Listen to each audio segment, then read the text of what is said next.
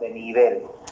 Es decir, hay una, porque eh, en este caso eh, Satanás lo empieza a tocar a, a, Job y Job pierde muchas cosas, pero la historia termina que Dios le devuelve todo multiplicado. Pero en un momento de la secuencia, Job dice, ahora entiendo que de oídas te había oído, más mis ojos ahora te ven. Entonces hay un momento en nuestras vidas donde eh, somos tocados, ¿cierto? Pero con el permiso de Dios. Pero el fin eh, no es la muerte, sino que el fin es que podamos conocer a un Dios en una profundidad aún mayor. Ah, Entonces es muy importante entender que Dios no está enojado y que no hay en este caso una, un ensañamiento, sino que justamente eh, Dios nos está provocando a un mayor nivel de fe y que lógicamente en este tiempo estamos accesando. Todos los que hemos pasado por pruebas muy fuertes, eh, nos damos cuenta que esas pruebas lo que han hecho es eh, que nos veamos cada vez más en Cristo y cada vez menos en nosotros. Entonces, desde ese día que aprendí eso, eh, dije que qué bueno, en este caso, que el Señor nos permitió conocernos y nos hizo libre de, del enemigo y viene la multiplicación y. Así que no es una mala noticia cuando pasamos por situaciones difíciles, sino es Dios justamente, en este caso, eh, permitiéndonos que haya una mayor eh, eh, manifestación en nuestro espíritu. Ahí es donde estamos orando, batallando, leyendo, que eso sin duda es inevitable. Pero, pero bueno, también hay en este caso una, una revelación más profunda cuando nosotros pasamos por estos tiempos. Veo que está la familia Bulgarelli y veo que están con unos chicos. Creo que la, la, cámara está como sucia o están lejos o no se los ve bien. Hola Dami, ¿cómo estás? ¿Cómo, estamos? ¿Cómo estamos familia? Bien, Dami, acá estamos, todo bien. Nos a escuchar la, reunión. Eh, quiero decirle a tu compañero que Wenceslao Escalante es más grande que Etruria. Ah, porque no Wikipedia está cerrado. Que Wenceslao Escalante tiene más títulos que Etruria. Ah, eso no se puede creer. Que va más gente a la cancha en Wenceslao Escalante que en Etruria. ¿Te acuerdas algo de taller de Etruria o no? No, no estaba en la zona nuestra cuando fui a jugar. Ah, no tuve, no tuve el privilegio de, de caminar sobre las canchas de Etruria creo que esa, ese, ese semestre la estaban utilizando para, eh, había goma y folclore y esas cosas. No, ¿cómo estás? Bienvenido, ¿cómo le va? Bien, bien, gracias, todo bien junto. ¿Los dos son de Etruria? Santa Eufemia, rural. Santa Eufemia, eh, ¿cuál, es el, ¿cuál es más grande? Eh, Santa Eufemia. La zona es de los, de los pueblos que hay es más grande. ¿Quién es más grande? ¿Turia? ¿Cuánto, ¿Cuánto tiene de centro?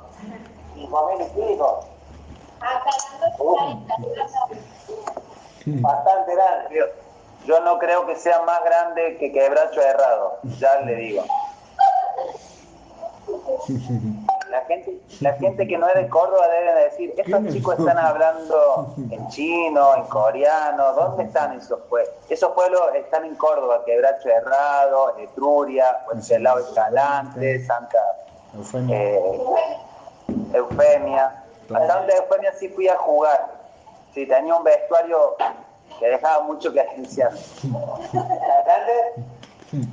Eh, eh, Santa Eufemia, ahí sí fui a jugar, tenía un vestuario difícil de cambiarse. Cambiaban de a tres. Pero, pero bueno, tengo un buen recuerdo y ahí me contó el, el Ale que eran de esa liga y demás. Y bueno, qué lindo que puedan estar juntos ahora. el Señor los saca de ese lugar y los pone en un lugar de profesionalismo, así que me alegro y sobre todo de que este vínculo, esta conexión, eh, los pueda llevar a Dios. Creo que todos, eh, todo lo grande en algún momento fue pequeño y, y así, lo, así consideramos a cada persona, a cada matrimonio, a cada deportista, así que me alegro de que Dios los haya llevado a, a, Chaco para poder, en, este caso, eh, darle una palabra. ¿Los tratan bien los búlgaros? Sí, espectacular. ¿La Paula hace de comer? Sí, acá tenemos, no me acuerdo, no me acuerdo cómo se llama, pero comida no falta nunca. Mira, Pau, vos querías tener la tonada cordobesa, así que ahora con los chicos se te va a volver a pegar, porque ya, ya la habías perdido. Sí, sí, feliz, Gaby, feliz, contenta. Casi que consideramos como si fueran ustedes o, cualquier otra persona. Amamos la tonada cordobesa. Parece que la tierra de Córdoba clama por los vulgarelis para que en algún momento se asienten, ¿no? ¿Cómo, cómo comenzaron, cómo comenzó esa, esa conexión vulga? ¿Cómo, ¿Cómo fueron las primeras charlas? Estamos hablando de las casas, iglesias y demás. Cuéntenos cómo comenzó esta conexión con, con la gente de, la ciudad, una de las ciudades más grandes de Córdoba como Etruria. Bueno, Ami, eh, bueno, primero fue algo raro porque Joa recién llegaba al club a Sarmiento y enseguida hubo una conexión, eh, nos juntábamos todos los días, todos los días. Eh, íbamos a un parque a, tomar mate, Joa me decía que le gustaba el aire libre, entonces salíamos. Y bueno, en un momento empezamos a, charlar y bueno, hasta que en un momento le hablamos de Cristo bueno, se dio, pero fue a través de, de lo que hacemos siempre, ¿no? De pasar tiempo, de compartir, de pasar tiempo de, de calidad y bueno, estamos disfrutando de un tiempo, hermoso. Sí. Eh, sí, sí, fue más, más, o menos como dice Ale, así, empezar a, a tener tiempo de, de, charla, de mate, cena, eh, como, como decimos, David, por infiltración, primero. Y, Luz, Luz acá es, multifacética como nos gusta a nosotros, hace de todo, ella hace la uña, es peluquera, hace pestañas, así que también a través de eso, charlando. pestañas. No sé en qué momento, pero hace dos meses que nos juntamos día por medio todos los días. Además, Dami, yo sé que muchos están en ayuno intermitente ahora, eh, bueno, estamos, pero probamos los salames Luria y muy buenos los salames caseros tremendo. ahí le pelea a los educativos, espectacular. Así que bueno, todo era momento para, para poder juntarnos. Y bueno, fue un momento donde pasamos tiempo de calidad. bueno, hasta que en un momento Cristo nos a charlar, nos empezamos a conocer y bueno, Cristo preparó el escenario y pudimos compartir y bueno, los chicos se identificaron con el ministerio y bueno, algo fue algo muy lindo y muy hermoso que estamos disfrutando este tiempo. ¿Qué dice la Luz? ¿Cómo lo trató, cómo lo trató la Pavo?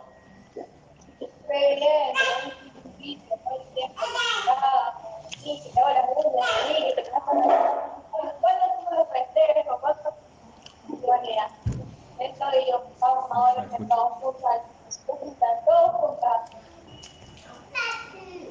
La verdad que tienen el ADN de Cristo los chicos. ¿Cómo? Eh, tienen el ADN, tienen el ADN de la casa y en este caso la idea siempre es que puedan compartir un tiempo, puedan tener comunión y que sepan de que en cada lugar donde, donde Dios los lleva están para eso, para, para hospedar a personas, recibir, hacer sentir bien. Y bueno, las tierras están preparadas para que eh, sean sembradas, ¿no es cierto? Y creo que en eso Ale y Pau eh, hacen un muy buen trabajo. Y en estos días yo he estado leyendo y he estado prestando mucha atención eh, a una palabra que Dios puso en mi corazón acerca de la iglesia orgánica, que nosotros no somos una organización, sino que es un organismo. Y este organismo crece, pero crece porque se produce algo, eh, en este caso, eh, desde el espíritu, y cada uno da o cada uno siembra lo que tiene en su espíritu. Y lo que ustedes están sembrando en este tiempo eh, es palabra de Dios. La palabra de Dios nunca vuelve vacía. Entonces, yo veo que en este ministerio lo que Dios nos ha dado eh, es que el Señor está propagando el reino de la misma forma. La palabra eh, está en el corazón de las personas y es sembrada en otros corazones y, y Dios produce el querer y el hacer por su buena voluntad. Entonces es algo sobrenatural, ¿no es cierto?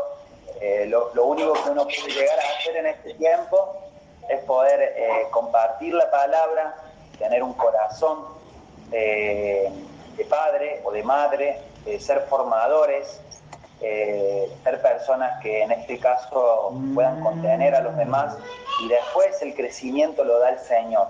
Por eso yo me alegro de que ustedes estén ahí eh, creciendo y siempre les digo lo mismo, aprovechen los tiempos, mm. aprovechen los tiempos.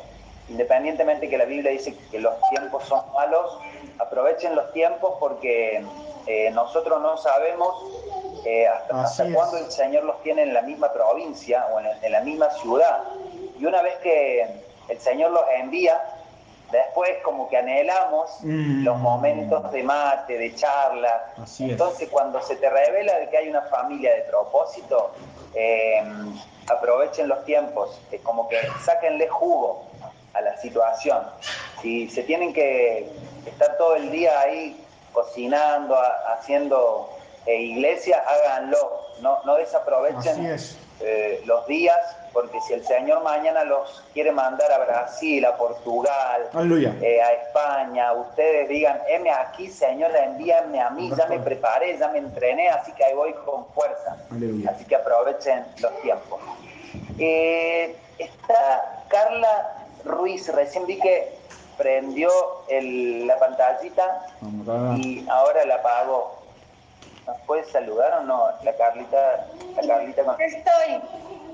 ¿Cómo Hola, David. Hola, Jan, ¿cómo estás? Muy bien.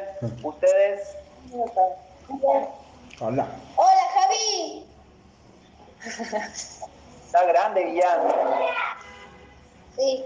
Mira, eh, mira por la, mira por la pantalla, entonces como justo lo vio a Javi, también lo saluda. Pero te están viendo todos. Jan, te conocen todos a vos. El Samu te está saludando acá en mi casa. Hola, ¿ella no es tu compañera de también? ¿De los sábados? ¿De un anime? Qué este. No, a ella debe ser que tu sobrina Dami, ella está en un anime, Kit ah. o Sí, ya se van juntando ahí, se van a juntar. Ay, Señor, si el Señor, los, el Señor los une y hace familia de esta segunda generación que viene. Ay, Dios, se van a empezar a conocer en las convenciones, en las reuniones. Y cuando se digan, cuando se digan con suegro y esas cosas, ay, Señor, el, Señor va a seguir cuando una, una, una Sarita con alguien del ministerio, ay Dios. Bueno, mejor, mejor, mejor para que haya comunión ahí. Aparte que como pastor vamos a tener que casar a, una sola familia, como que nos van a ahorrar tiempo, ¿no? Para ir a dos lugares. La, la con uno de los Meji Brandan, Damián, me parece. Puede ser, puede ser, puede ser. No, no empecé porque después vas a marcar y no digo nada yo, porque una vez insinué algo y no saben el bolonqui donde me metí. Así que no me voy a meter en esta área porque si no después quedo marcado. Pero bueno, el Tati tiene un, don profético, pero no vamos a decir nada. Pero, se, pero se está juntando, miren la Cata, el Simón, el Samuel, eh, ay Señor, la Emma, la Manón, el Jan, mm. eh, ay, el Fran, ahí lo veo el Fran. Dentro de 15 años tengamos que casar a todos esos. Señor. Bueno, oremos, oremos para que el Señor vaya eh, poniendo el, sentir correcto en mi corazón, porque si no, mm. y que haya padres maduros, ¿no es cierto? Porque si no se va a armar. Bueno, de nuevo no me quería. Carla, ¿cómo están? ¿Cómo está Cristian? Bien, eh, Cristian recién entró, a, hace un ratito entró a ducharse, ya sale. bueno. Estaba haciendo unas cosas en casa y, y cuando vimos la hora, es que tenemos un jardín muy grande y nos lleva mucho tiempo. Y estábamos haciendo eso y bueno, y vimos la hora y bueno, y justo ya se entró hace un ratito, se entró a duchar. Pero estamos bien, gracias a Dios, en casa, em, tranquilos. Acá estamos en fase 1 en Salta y acá en el pueblo hay muchos eh, muchos casos de contagio, así que no salimos a ningún lado, más que a lo necesario a comprar y eso. Ah. Les cuento que Carla y Cristian es como que en el inicio del ministerio, en la pana iglesia, ellos estuvieron. Entonces es como que sentimos algo especial por todos los que estuvieron al lado del horno panadero y se afilaron la camiseta con nosotros. Así que después de un tiempo, Carla y Cristian con ya volvieron a unirse a las reuniones porque por este tema de, ir para, diferentes lugares, eh, por ahí se, pierden las conexiones, pero tenemos un, afecto especial para con ellos tres, justamente porque fueron parte del inicio de lo que hoy eh, ya creció bastante, pero en ese tiempo me acuerdo que venían y con, su, con sus eh, fuentes de empanadas y después andábamos en el club Estrella Roja, que ahí fue la segunda etapa de la iglesia. Venían, nos ayudaban a limpiar, bueno, en fin. Así que siempre respetamos mucho a la gente que, está, que estuvo con nosotros en el inicio. Y ellos, en este caso, si Dios los trajo de nuevo, bienvenidos, los honramos. Eh, bueno, para nosotros son muy valiosos cada persona que Dios pone en nuestro corazón. ¿Te, acordás de las empanadas? Es más, si cuando vos quieras, manda las empanadas. nosotros las podemos recibir tranquila. sí, no, ya voy a ir a Córdoba, así les cocino rico. Ah, bueno. Ustedes saben que a mí me encanta. me encanta cocinar. Bueno, está bien, estás invitada. Eh, cuando pase lo de la pandemia, Córdoba te espera a vos y a Cristian y allá con los brazos abiertos. Sí, amén, amén. Ojalá pronto. Bueno, familia, em, vamos a compartir eh, una palabra. Estuve ahí esperando que se conectaran. Em, así que siempre me gusta saludar y tomarme unos minutitos. Y la idea de, de este Zoom es siempre poder em, edificar el espíritu, siempre con palabras que vayan al espíritu. Si bien eh, a veces eh, el cuerpo o la mente o el alma no quiere estar en los Zoom o no quiere estar en las reuniones, nosotros tenemos que aprovechar los tiempos y tomarnos estos espacios que Dios nos ha dado para poder seguir compartiendo la palabra, no dejar, en este caso, de que la voz del alma, la voz de, la mente, eh, termine, en este caso, opacando eh, lo que vamos eh, todos los días edificando nuestro espíritu. Así que yo sé que hay muchos que están en este día eh, con el ayuno, muchos ya están sumando el ayuno intermitente. Hoy estuve viendo un poquito una charla que me pasó, creo que Oba, Nahuel, de Facundo Campas, Campas, bueno, un jugador de básquet, y me interesó después si quieren se las paso, que habla un poquito de cómo él cambió su, forma de, alimentarse y cómo él ahora está yendo a entrenar en ayunas o come casi nada. Bueno, eh, algunas cuestiones que hay que seguir aprendiendo, pero a mí me interesa porque ya que estamos con este tiempo con el ayuno, eh, vamos aprendiendo. Así que ya que nuestro espíritu está predispuesto, vamos a ir profundizando en algunas palabras y recuerden de que estamos trabajando básicamente en lo que es las casas e iglesias, pero es necesario saber por qué hacemos las casas iglesias y cómo, en este caso, podemos estar trabajando con más eficacia. Entonces, quiero que me acompañen eh, a Proverbios capítulo 29, versículo 18. Proverbio capítulo 29, eh, versículo 18. Anoten si pueden, porque lo que vamos a ver hoy está muy bueno y vamos a ir trabajando los martes y jueves con un material que es bien del espíritu. Eh, entonces, espero que puedan seguir avanzando, prestando atención. Yo asumo que la gente que se conecta en el Zoom es gente que está trabajando para el reino, es gente que son ya los santos, los apartados para una tarea.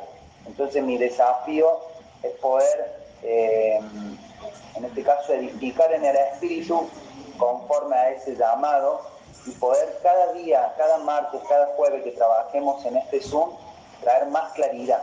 Ese es el objetivo, ese es el diseño que está poniendo el Señor sobre mi corazón y en lo cual uno le presta mucha atención.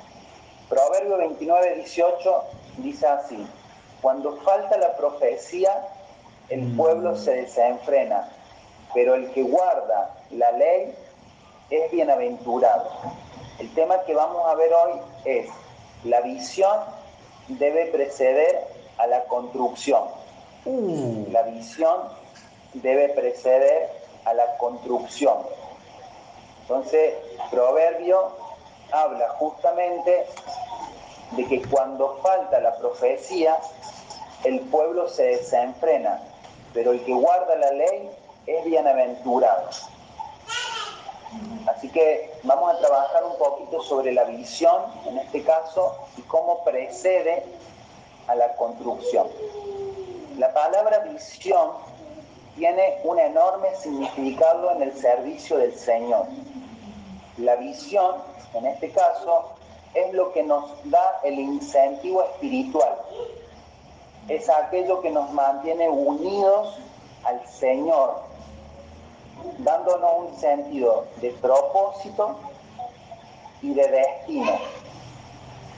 Sin visión nos desintegramos. Sin un sentido de destino nos convertimos en indisciplinados la visión une, pero la falta de visión produce división. La visión nos une, pero la falta de visión, en este caso, produce división.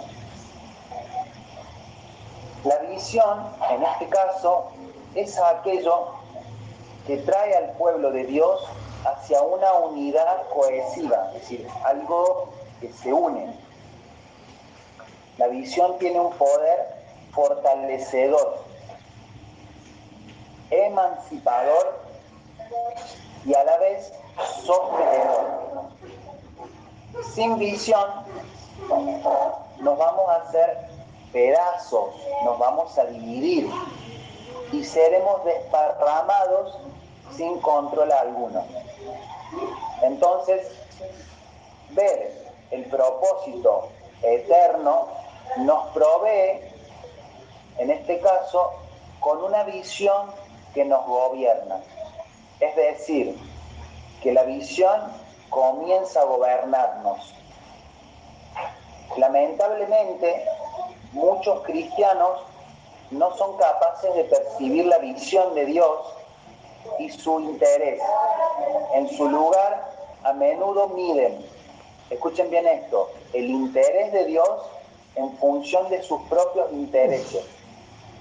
El resultado es que muchos de los hijos de Dios carecen del incentivo espiritual, ningún sentido del propósito que hay detrás de su obra. Es decir, se encuentran divididos entre sus intereses personales y la visión de Dios. Uf. La torta para mañana. ¿Quién manda un costillar? Maxi Ortiz. Y la torta, no sé, creo que de hora. Ay, Señor Jesús. Uy, me fui de poco. Bueno, ya se lo vamos a mandar, vamos a mandarle todo ahí después, la foto. Me sacaste de, clima, Lore. bueno, no, está bien. Pero si es por esa buena noticia, está bien. Bueno, ya le mostramos todo. Eh, ¿Cuál es la importancia en todo esto? Entender de que em, tenemos que estar bien claros. Cérrame por favor, hija, la puerta. Que... Tenemos que tener claro de que la visión siempre nos va a unir y va a ser precedera de hacer algo correcto.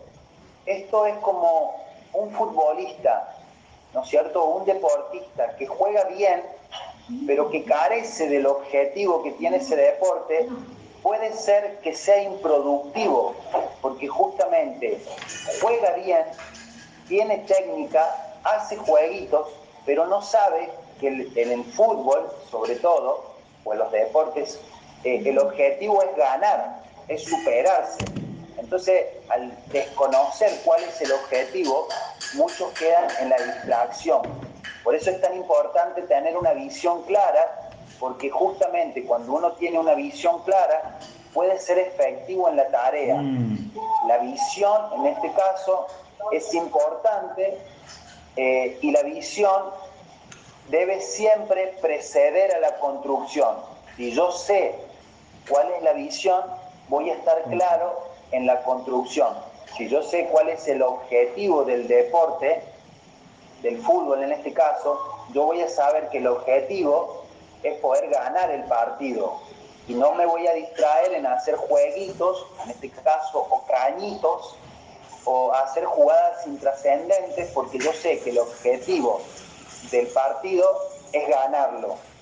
En este caso, en el tema de la iglesia, yo tengo que saber cuál es la visión, porque eso es lo que en este caso precede a la construcción. Lo que yo construya tiene que ver justamente con la visión correcta. Si yo no sé cuál es la visión correcta, no voy a construir bien. Por eso ustedes están eh, empezando en este tiempo, no sé, a compartirle a una persona.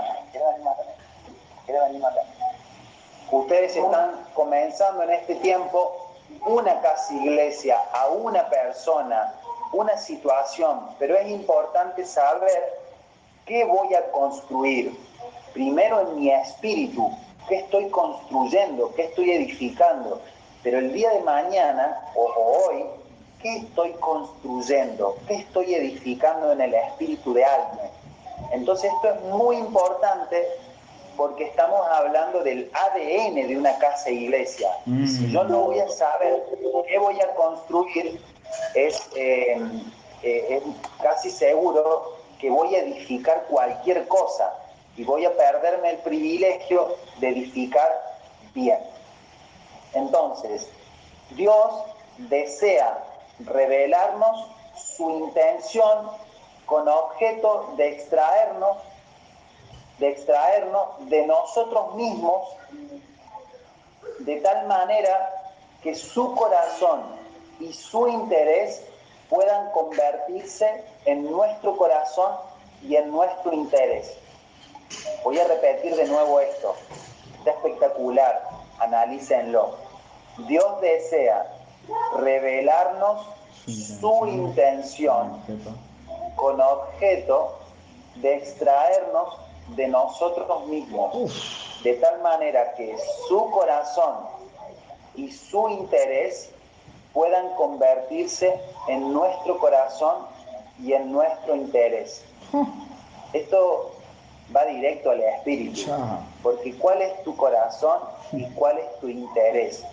Cuando vos llegas a Cristo, tenés un corazón y un interés. Y de repente cuando Cristo llega a tu vida, va cambiando ese deseo interno y ese interés, esa voluntad interna, y va poniendo algo totalmente diferente. E-, esto es visible y sobre todo ya lo podemos ver con los pastores, con los que están liderando, que Dios te confronta al, al vos querer tomar una decisión y Dios dice, no, no, esta no es la decisión correcta yo te tengo preparado para mis planes. Y vos por dentro querés hacer otra cosa totalmente contraria y Dios te dice, hijo, hija, mis planes son más altos que los tuyos. Pero es que Señor, eh, esto es lo que yo quiero hacer. Y Dios vuelve a recordarte, hijo, hija, Hijo, hija, estos son mis planes. Mm. Esto, yo quiero que hagas esto. Pero es que en este caso eh, quiero hacer otra cosa, me quiero ir de viaje, quiero estar con estas personas, quiero volver a estar con mis amigos, mm. no quiero dejar la tradición, las costumbres. Y Dios dice, Hija. Eh, tengo planes de bien para tu vida. Quiero revelarte mis planes y quiero mostrarte, en este caso, cuál es mi intención, en este caso, y quiero mostrarte cuál es mi corazón. Hay una persona que escribe lo siguiente, se llama Jesse Penn Lewis. El alma tiene siempre que tener una visión celestial que la separa de las cosas terrenales. Los ojos del corazón deben ser iluminados para conocer la esperanza de su llamado. Oh. Cuanto más clara sea la visión, más nos abandonamos en el Espíritu Santo para que logre su cometido y más intensa será la sed de Dios. Es decir, nuestra, nuestra alma se entrega, en este caso, a, a las cosas del Señor, a una visión celestial, y cada día más que va pasando, esa visión que es clara nos hace abandonarnos al Espíritu Santo. Es como que hay un, despojo de nuestros gustos personales, de la, del alma, que está hablando a veces cualquier cosa, mm. pero vamos entendiendo que los pensamientos del Espíritu Santo que pone en nuestro espíritu son totalmente gananciales es decir, que hay muchas ganancias en que, en que los pensamientos de Dios vengan a nuestro espíritu, porque impiden que nosotros tomemos decisiones eh, incorrectas. Cuando nuestra alma está tomando decisiones, estamos eh, inmersos en una duda, en un encontronazo, pero como dice Hebreos 4:12, Hebreo 4.12 habla de que la espada penetra y divide el alma del espíritu. Cuanto más claro están los pensamientos de Dios sobre tu vida, más claridad podés tener a la hora ah. de saber cuál es el propósito de Dios. E, esto es una, eh, un ejercicio que estamos haciendo en este tiempo en el cual vemos cómo Cristo se está manifestando. Entonces, el alma tiene siempre que tener una visión celestial que la separe de las cosas terrenales. Los ojos del corazón deben ser iluminados para conocer cuál es la esperanza del llamado. Cuanto más clara sea la visión, más nos abandonamos en el Espíritu Santo. Esto es un ejercicio familiar yo sé que muchos de ustedes están comenzando, pero anímense cada día más a mm. abandonarse al Espíritu Santo. Sé que esto es una confrontación porque nuestra alma eh, tiene emociones, tiene un intelecto y tiene voluntad y no le gusta someterse al Espíritu Santo. Pero quiero decirle que los planes de Dios son mucho mejores que los planes nuestros.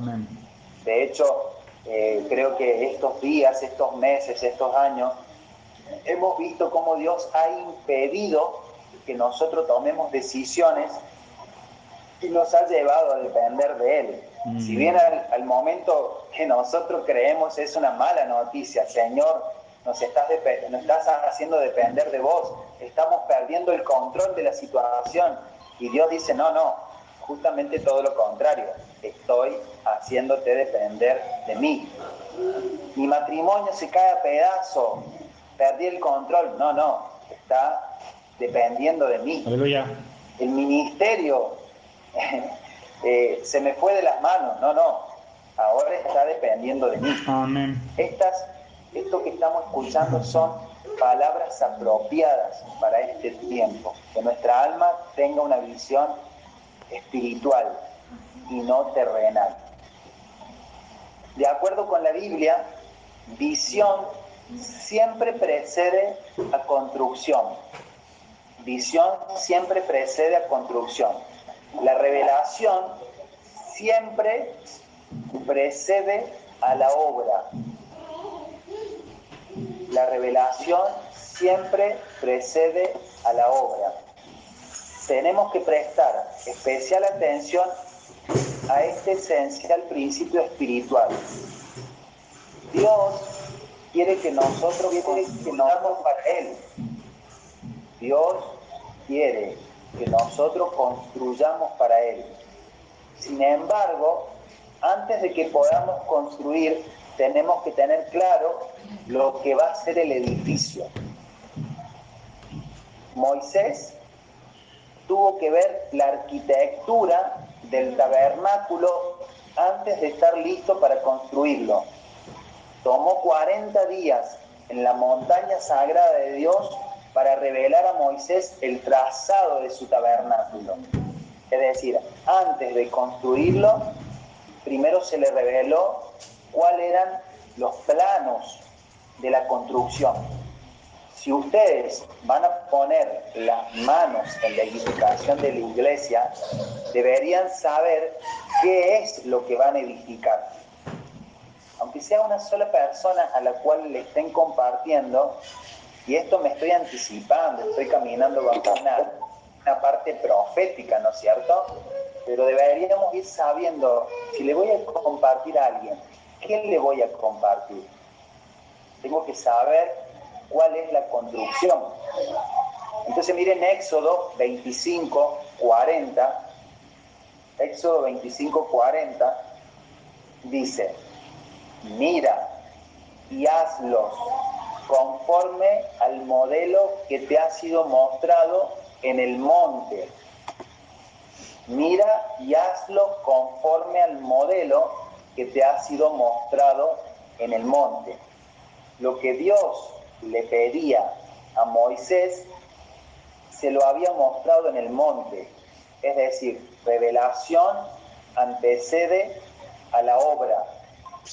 Revelación antecede a la construcción.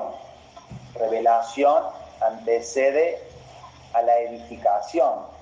Deberíamos prestar atención familia, porque yo sé que muchos de ustedes tienen en su deseo, en su corazón, poder hablarle a otras personas. Mm. Entonces, aunque sea la palabra A que le digan a alguien, tiene que ser directa al espíritu. Esto es muy importante, por eso yo estoy como que profetizando prácticamente acerca de esta iglesia que Dios nos ha encomendado para prestarle atención a qué vamos a construir. Tal vez venga una mujer mayor, un hombre mayor, y vamos a tener que hablarle al espíritu. Tal vez nos encontremos con un deportista y vamos a tener que edificar en el espíritu.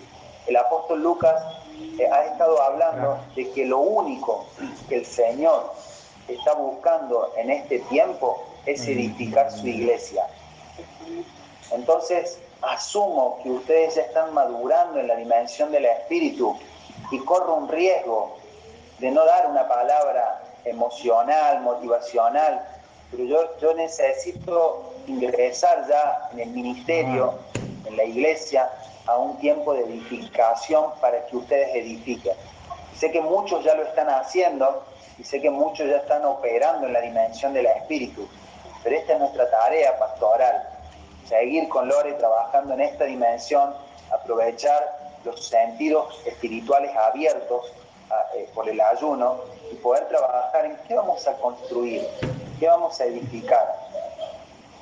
Miren la, experiencia que el rey David tiene cuando va a hacer la casa de Dios, antes que su hijo Salomón pudiera eh, más tarde construirla. Miren lo que Dios le habla en Primera de Reyes 5.5. Primera de Reyes 5.5. Miren lo que Dios le dice en este caso.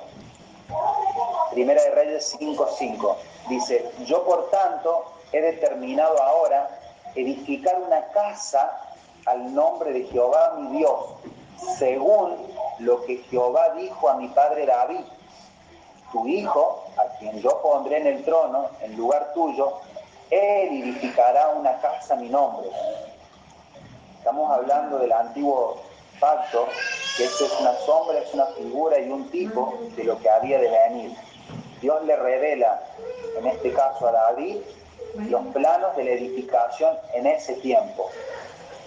Espero que el Señor te comience a revelar los planos para que no edifiques cualquier cosa. Y Dios va a empezar por tu familia. ¿Qué estás edificando en tu matrimonio? ¿Qué estás edificando en tus hijos? ¿Qué estás edificando en tu casa? Yo sé que uno muchas veces no sabe cómo hacerlo con los hijos, pero comenzar a hablarle la palabra con palabras entendibles, amarlos, honrarlos, cuidarlos, orar. Estamos edificando en la dimensión del Espíritu. Primera de Reyes, capítulo 8, versículo 17, dice, mi padre David, mi padre David, tuvo en su corazón edificar una casa al nombre de Jehová, Dios de Israel.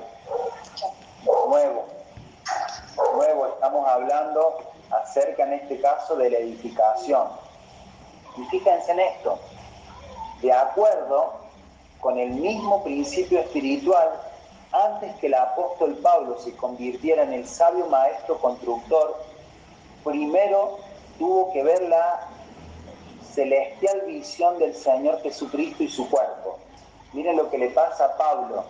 Hechos, capítulo 26, versículo 19. Hechos, capítulo 26, versículo 19. Dice, por lo cual, rey Agripa, no fui rebelde a la visión celestial. Esto lo dice el apóstol Pablo, familia. No fui rebelde a la visión celestial. Recuerden que Pablo se le revela a Cristo y juntamente con, los, con la revelación de Cristo se les revelan los planos de la iglesia en la dimensión del espíritu, que es donde nosotros estamos edificando en este tiempo. Todo lo que tenga que ver con lo que está fuera de Cristo, Pablo dice, yo lo estimo como basura. Mm. Es decir, hasta, hasta lo que antes eh, era muy cuidado por nosotros, el Señor lo va a dejar expuesto para que podamos edificar, en este caso, en Cristo.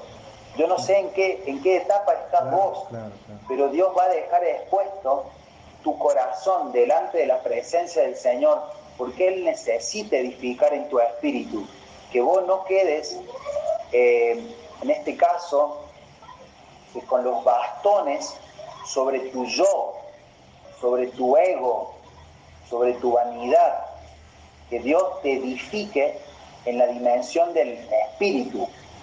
Y si Dios tiene que hacer, eh, en este caso, una renovación en tu forma de pensar y mm. llevarte de nuevo a la dimensión del espíritu, lo va a volver a hacer. Mm. Él no va a edificar nada que no tenga que ver con el espíritu. Entonces tal vez te fuiste a una iglesia, tal vez escuchaste un audio que te confundió, tal vez estás en la dimensión del alma y Dios va a llevarte siempre a Cristo, siempre. Y cada vez que edifiques te va a llevar a la dimensión de Cristo. Primera de Corintios capítulo 3, versículo 10. Primera de Corintios capítulo 3, versículo 10. Dice, conforme a la gracia de Dios que me ha sido dada, yo como perito arquitecto puse el fundamento y otro edifica encima, pero cada uno mire cómo sobreedifica. De igual manera que podamos construir de acuerdo a la forma de pensar de Dios, tenemos que primero tener una revelación del patrón divino. El propósito eterno es la visión trascendental, el propósito de Dios, el propósito eterno es la visión trascendental y es el patrón que Dios ha dado al hombre para que pueda construir para Él, vivir para Él y satisfacer a Él. El propósito eterno, familia, tiene que ver con Cristo. el propósito eterno tiene que vivir con construir para Él, vivir para Él y satisfacer para Él. Oh, Damián, me estás metiendo una palabra que está cortando mi alma, porque yo pensé que quedaba algo de mi alma en este, en este asunto. Es que me anticipo, por eso les dije estoy profetizando, porque me anticipo a darle una revelación que con el tiempo se les va a revelar, que todo fue creado por medio de Él y para Él, que todo lo que ustedes eh, estén edificando fuera de Él no tiene sustento, ya sea en lo personal, en lo familiar, como en lo ministerial. Entonces, Él está buscando construir para Él, vivir para Él y satisfacer para Él. De esta manera, el grado de utilidad que podemos ofrecer al Señor está en gran parte determinada en tanto seamos capaces de ver o no la meta divina. ¿Cuál es la meta divina, Damián? La meta divina es que Cristo sea manifestado. Eso está sucediendo. El otro día hablábamos con Mati y, en Buenos Aires, un poquito con Mati y Pato, y ellos me contaban de una situación familiar. Yo les decía, qué bueno que pase esto, porque si nosotros no estamos edificando en la dimensión del espíritu en una persona, Dios lo va a hacer. Mm. Y va a traer a la luz situaciones que manifiesten la debilidad mm. para volvernos a Él. La única ganancia de todo esto está en cuánto hay de Cristo en tu espíritu. Si pasaste por un club y Cristo no creció, eh, de repente te enfrentas delante de Dios y no hay nada hiciste goles, hiciste amigos, ganaste dinero, viviste en un bonito lugar, pero ¿cuánto hay de Cristo? Por eso las experiencias difíciles muchas veces evidencian aún más qué hay en tu corazón, como dice Primera de Pedro, capítulo 1, versículo 7, que el oro es probado por el fuego y tu fe es probada por la prueba. Entonces, ¿qué, ¿Qué hay cuando sos probado? ¿Hay espíritu o hay carnalidad? ¿Qué estás edificando en tu espíritu? Entonces, eh, esto que le decía, de si yo no sé cuál es la meta que tengo en el cumplimiento del propósito, yo me voy a distraer con cuestiones de la religión o cuestiones que no son trascendentales.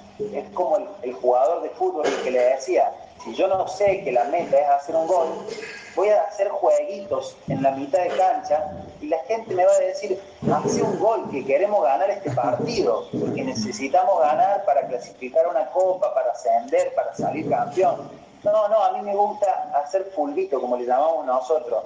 Es que ese no es el objetivo. El objetivo es hacer un gol para ganar el partido. Entonces, los vacunos, familias, como que vacunos. Muchos cristianos trabajan y construyen, en este caso, pero están ignorantes acerca del objetivo de su labor. Es decir, no saben para qué están trabajando.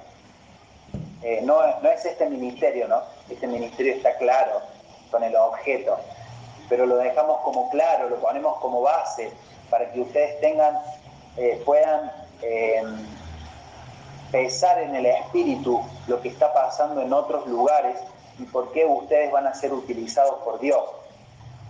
Entonces, eh, por más que algunas metas de Dios, en este caso, se estén cumpliendo, como por ejemplo, uy, hay adoración, hay alabanza, eh, en, este lugar evangelizan, en este lugar eh, comparten eh, la palabra, pero a veces perdemos el objetivo por quedarnos con algunas situaciones que son que no son trascendentales como es que Cristo sea manifestado.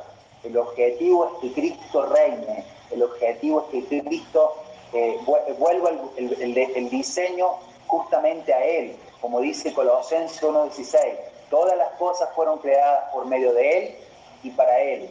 todo lo que no tenga esta esencia va a quedar expuesto. Entonces, el otro día en Buenos Aires yo me junté con un empresario y le hice esta pregunta. ¿Vos sabés por qué estás queriendo ganar dinero? ¿Vos sabés por qué estás queriendo hacer este negocio? Estos recursos que vos estás buscando, ¿sabés para qué son? ¿O estás corriendo solamente por la vanidad de tu corazón? Es importante saber por qué buscamos los recursos, por qué anhelamos estar en un lugar, por qué queremos llegar a determinada gente. El propósito eterno tiene que volver a ser el diseño divino con el cual nosotros nos podamos mover en este tiempo con claridad y no nos distraigamos, porque si mañana el Señor te levanta y te pone delante de un presidente o pone dinero en tu bolsillo o pone una escuela de fútbol de más de 500 personas o pone un jugador a representar que llega a Portugal, que llega a España o pone en este caso una concesionaria, una inmobiliaria y te prospera, vas a tener que saber el por qué, porque si no tal vez eso crezca más que vos y termine pisoteándote y perdiendo todo lo que Dios te había dado. El objetivo prioritario es el propósito eterno de Dios, Cristo manifestado en los lugares donde hoy Él quiere manifestarse. Y a causa de ese Cristo, todas las demás cosas vendrán por añadidura. Yo quiero que te vuelvas a entender este diseño en el centro de tu corazón, porque te va a traer mucha claridad. ¿Por qué estoy pasando este momento? ¿Qué Dios está demostrándome en mi espíritu? ¿Por qué yo estoy siendo edificado primeramente en el espíritu? Como una vez nos dijo Fernando Brandán cuando pasó un momento difícil eh, y Dios lo mandó a Carlos Paz y él estaba buscando gente para hablarle de Cristo y pasaron meses y él no podía hablarle a nadie hasta que Dios le dijo yo te traje a este lugar no para que le hables a la gente sino para hablarte a vos. Aleluya. Tu espíritu es lo que me interesa hasta que no sepamos que la batalla más grande está en nuestro corazón y que Dios mm. quiere edificar nuestro espíritu y a partir de nuestro espíritu edificar a otras personas, vamos a estar mezclados y no vamos a ver la verdadera ganancia que está en Cristo. Bueno, hasta acá nomás me Quería aportar, quería decir, compartir. Buenas noches, ¿cómo están? Eh, bueno, eh, acá lo estaba escuchando un poquito Dami y me acordaba de lo que el apóstol Lucas justamente estuvo hablando, si no me equivoco hoy, acerca de la identificación. Y él dijo un concepto que está muy bueno, que, a mí me encantó, que es que hay que preguntarse eh, si, qué es lo que estamos haciendo en este tiempo, si realmente estamos edificando o estamos amontonando. Y él, en base a esta palabra que está en 1 Corintios 3, eh, dice 3, 11, eh, dice, porque nadie puede poner otro fundamento que el que está puesto, el cual es Jesucristo, que es lo que vos decías recién.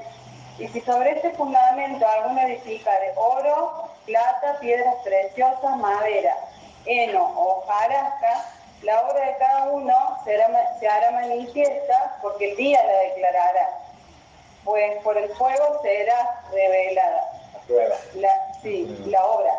Sí, pero por el fuego claro, la prueba. Claro, el fuego la prueba. Y la obra de cada uno, cual sea, el fuego la, la probará.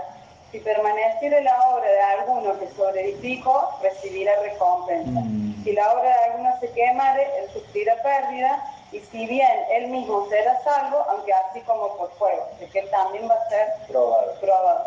Entonces el apóstol decía que, nosotros tenemos que saber que el fundamento está puesto, que es Cristo. Y, y, dice que la edificación tiene que ser de la misma calidad que es el fundamento. ¿sí? Si Cristo es el fundamento, lo que edifiquemos sobre la base tiene que ser Cristo. ¿sí? Y bueno, y el apóstol explicaba esto de que, eh, como dice acá, que después nosotros eh, sobre el fundamento edificamos, ¿sí? Eh, y dice que bueno, que con esta pandemia hay muchos factores que no estaban edificando, estaban dando palabras motivacionales y que hacían juntar mucha gente en un templo. ¿Y qué pasó? Con todo esto de la pandemia, se quedaron sin iglesia. ¿Por qué? Porque dice, si vos amontonas eh, un montón de piedras, así sea, un montón de piedras, cuando vos le das un golpe, las piedras se caen, ¿sí? Pero si vos pones piedra sobre piedra y empezás a edificar como corresponde en una edificación con la mezcla correcta y todo, dice que vos a esa edificación, cuando vos la querés golpear, al tener un buen cimiento, si vos la querés golpear y estar bien edificada, esa edificación no se va a caer. ¿sí? Entonces, a veces uno se, se pregunta, eh, por ahí eh, hay momentos de prueba, yo me acuerdo el otro día hablé con Liliana y ella me decía esta, esta situación, ella estaba en la cama con los chicos ahí eh, abrazadita y tal vez con la angustia de la situación que estaban pasando, pero Lore, nosotros no vamos a decaer en nuestra fe, nosotros mm. estamos firmes en Cristo. ¿sí? Y eso a mí me dio mucha paz y me dio mucho gozo, porque poder ver, como dice acá, que el fuego revelará, dice, pues por el fuego será revelada y la, y la obra de cada uno, cual sea, el fuego la probará. ¿sí? Entonces, eh, qué importante eh, es poder tener paz de que se está edificando la iglesia, ¿sí? que se está edificando la iglesia y que como el otro día también en la pelu iglesia oraba con las chicas, con todo esto de la pandemia nos pudimos reunir más y yo les decía, chicas, el cielo y la tierra pasarán, pero la palabra permanecerá. Lo que es del espíritu permanece. ¿sí?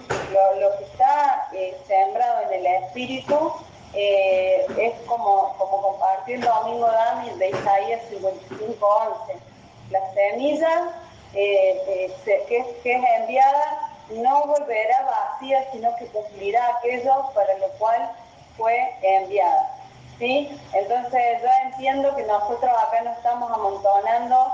El Dani recién me dice, che, no mandaste la invitación eh, y hay 28 conectados y siempre son entre 50 y 60. Eh, entonces yo ahí nomás mandé la invitación, no me, eh, estuve ahí con una, haciendo algunas cositas y no, no me di cuenta de la invitación, mm, pido mis disculpas, pero eh, eh, no, no importa los 28, los 50, los 100, los miles, lo que importa es la edificación, el poder edificar piedra sobre piedra y entender que cada uno de ustedes es una piedra preciosa.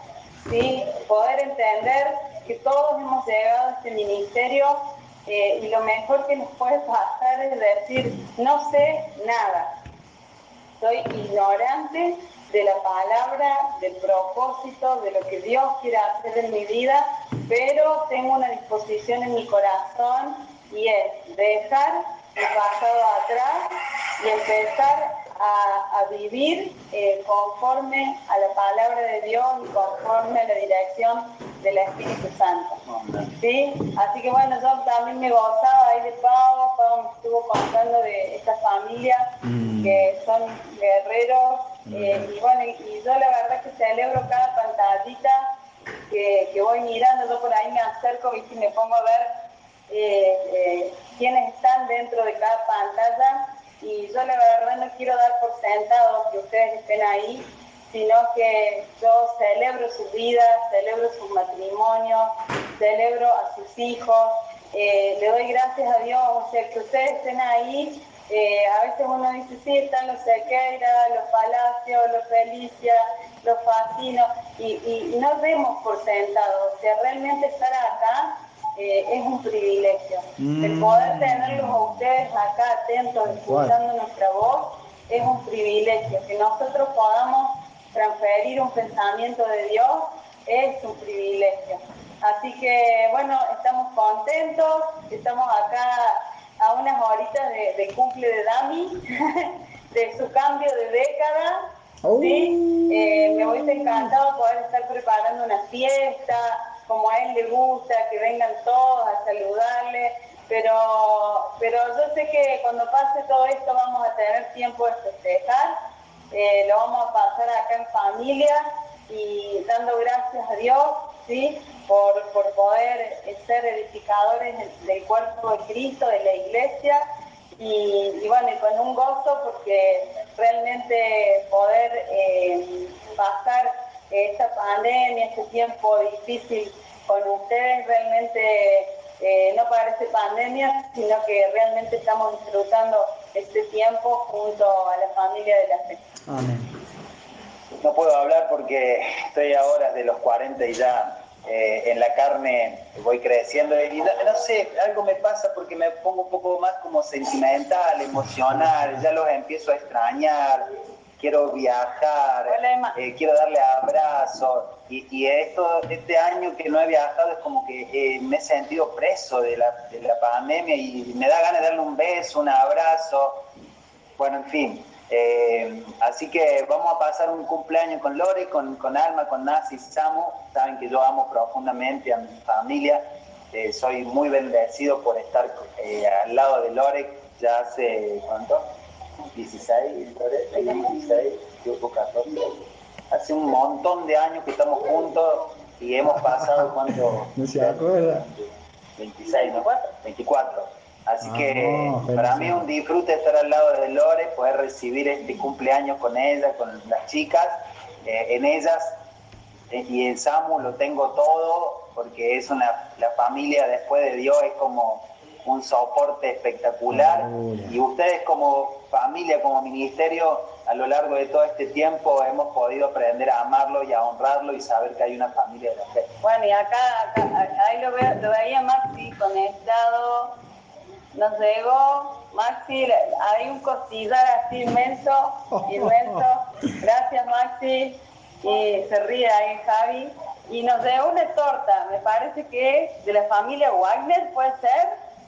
¿O no? Después me dicen, porque no tiene tarjeta no tiene nada, de una torta y un costillar, así como la previa del cumpleaños, yo no sé si el pastor se va a poner a prender fuego o tiene ganas, tiene ganas. El tema es que es medio grande el costillar para nosotros, pero bueno, lo vamos a hacer en dos partes.